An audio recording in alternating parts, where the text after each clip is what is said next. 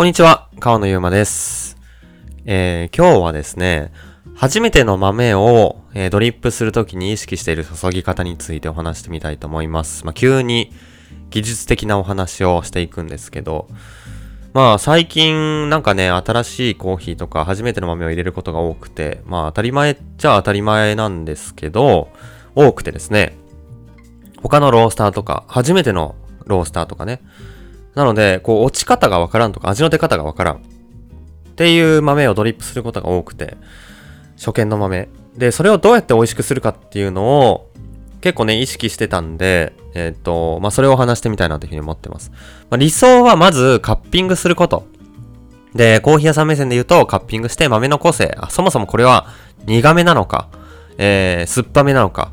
とか、どっちかちょっと生焼けに近いような感じが出そう、えー、焦がしてるような感じのフレーバーが出そう、とか、まあ、ネガティブな感じで出てしまっては困る部分をまず拾うとか。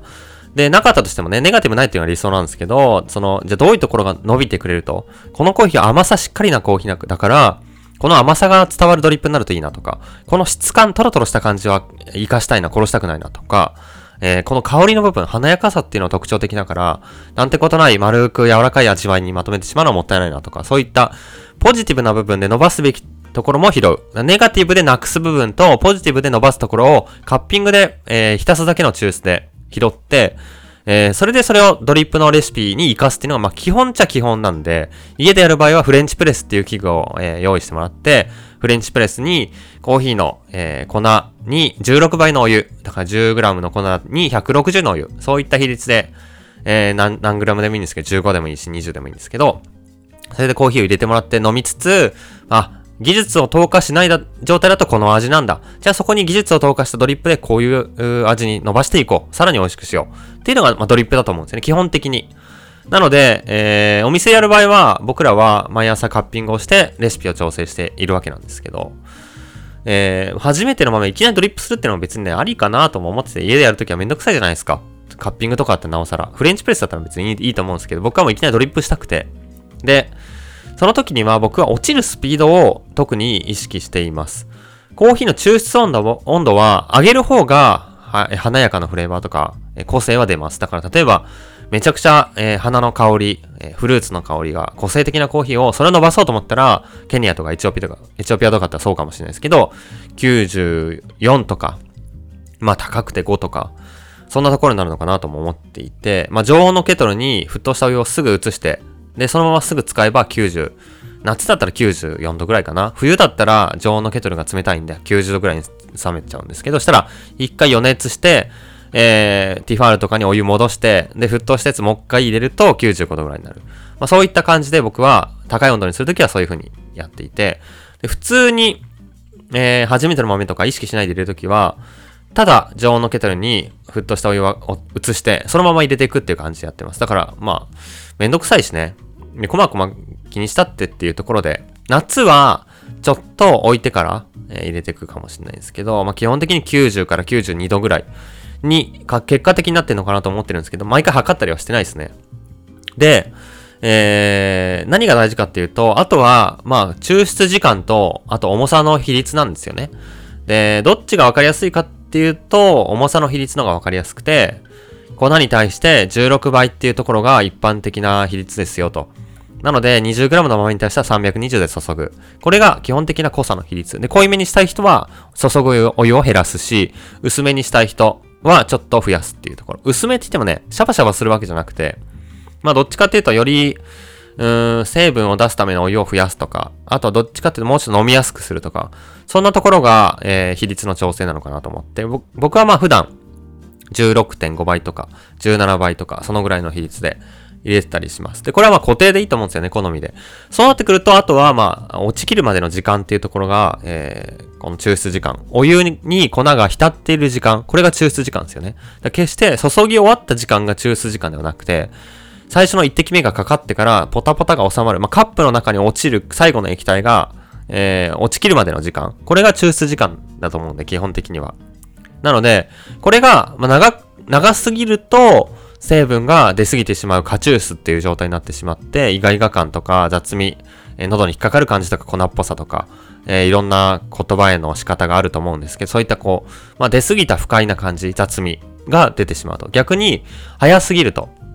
えー、このコーヒーの甘さが足りてない状態。成分がもっと甘さが出てくれば、しっかりふくよかで柔らかくて丸く楽しめるのに、甘さがまだ出てないのに落ちきってしまったっていう状態だと、酸っぱい。酸は結構最初に序盤に落ちてくるんで、酸っぱい、鋭いとか、青臭いっていうのももしかしたらあるかもしれないですね。その、熟したフルーツ感とか甘さの感覚がない分、ちょっとこう尖った酸味っていうところライムとか、うーん、こう青っぽいトマトみたいな感じとか、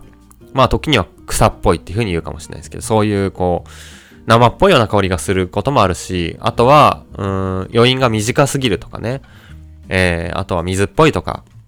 まあそういうところが未抽出な状態であって、じゃ、どっからが未抽出でどっからが過抽出かっていうのは、うん、その、これはね、まあロースト具合で主には決まんのかな。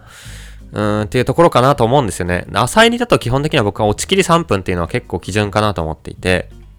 3分超え始めると少し甘さしっかり出過ぎてる感じ？まあ豆によってはね、いいんですけど、ちょっと低温でとか、ちょっと注ぎ穏やかめで、えー、3分20秒とかは全然ありだと思うんですけど、3分半とかね。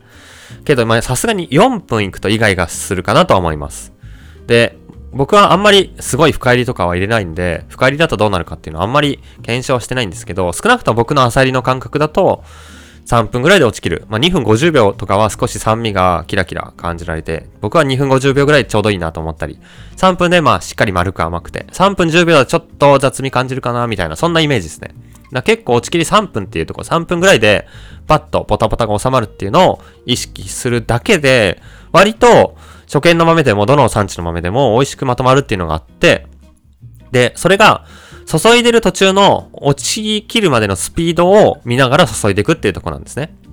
温度はいつも通り、ケトルに沸騰したお湯を移してすぐ注ぐと。比率も16.5倍を注ぐっていうのを決めていくと。だから、20使って330注ぐ。僕は普段 14g に230のレシピで入れてるんで、そんなところを基準にすると。で、14使って、えー、蒸らしは普通に全体的にお湯が浸るまで 30g ぐらいザッてかけて、えー、ちょっと揺さぶって、そこからお湯をかけていくんですけど、序盤の最初の蒸らし後の1投目で、お湯バーってかけて、80g とか 90g ぐらいまでバーってかけて、溜まるじゃないですか。で、抜けるまでのスピードを見るんですよね。あ、結構この豆詰まるなとか、結構この豆抜けが遅いなって思う、思ったら、いつものペースで注いでいったら、落ち切りが3分超えちゃうわけなんですね。で、結構豆が硬かったり、えー、火の通り方が豆によって違ったりで、抜けるスピードが本当に豆によって違うんですよ。だから、同じレシピを参考にしたとしても、豆が変わる、産地が変わるだけで、えー、味の出方が変わっちゃうっていうのは、そこの難しいところなんですよね。同じ時間で注ぎ切ったのに、味がちょっとイガイガしてお店の美味しさとは違う。でも、レシピは言われた通りにやった。ここが豆によって、抜けるスピードが変わる。フィルターに、えー、微粉がどのくらい詰まるかとかが、豆の硬さによって、微粉の出具合も違うし、えー、落ちきるまでのスピードが変わってくるんで、最初の1投目で、えー、どのくらい早く落ちるかなっていうのを見て、で、そこが遅かったら、溜まっちゃってたら、早いペースで注いでいきます。だから、1投目が30秒蒸らした後に、ざっと 80g、90g ぐらいまで、ざっと注いで、いや、めっちゃ遅い。結構これ溜まりがちだなってなったら、50秒とか55秒の次の2投目でね、えー、まあ、150とか、えー、160とか、多めにザーって注いじゃう。で、割とこの全体的に巻きで、早め早早めで多め多めで注いでいって、で、もう1分半とかで、じゃ、ざっともう230まで到達すると、溜まっていってちょうど抜けて3分みたいな感じに、えー、入れることができて味もバランスよく落とせるかな。逆に早く落ちる豆もあって、同じ引き目で引いたとしても、抜けが早い豆に関しては、あ、早いな、早いなと思ったら、50秒、55秒、あ、55秒ぐらいか。55秒とか1分とか、次の段階の、えー、注ぎを、えー、少し遅らす。だから50秒とかで注ぐのを1分とか、1分過ぎたあたりで次を注いで、それも160までいかずに140とかで抑えて、130とかでもいいし。で、次の注ぎを1分15秒とか20秒、1秒ぐらいで注いで、で、えー、180とかまで注いで、最後の1投を最後こう抜けるスピード見ながら、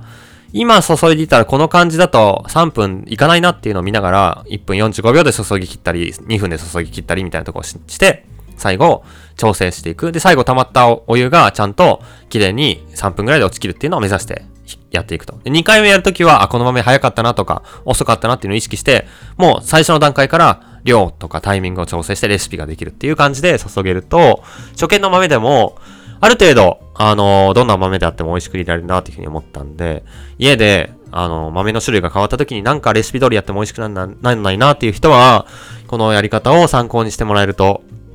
いいのかな。そのぐらい抜けるスピードが豆によって違うよっていうところと、注ぐタイミングと、ペース配分で調整ができるよっていうところが、まあ人が介入する余地っすよね。マシンとかだったら、本当に決まった時間に決まったお湯を注ぐっていう感じなんで、今みたいに抜けるスピード、フィルターへの目詰まりの具合が変わっちゃうと、結構そこでブレちゃうんですけど、手でやるっていうところは目で見ながら、えー、それに合わせてレシピを、まあ、臨機応変に作れる。その場で作れるっていうところに良さもあると思うんで、ぜひ参考にしてもらえると嬉しいかなと思います。またコーヒーの入れ方とか技術的なお話もまた緩くしていきたいなと思いますので、引き続き聞いてください。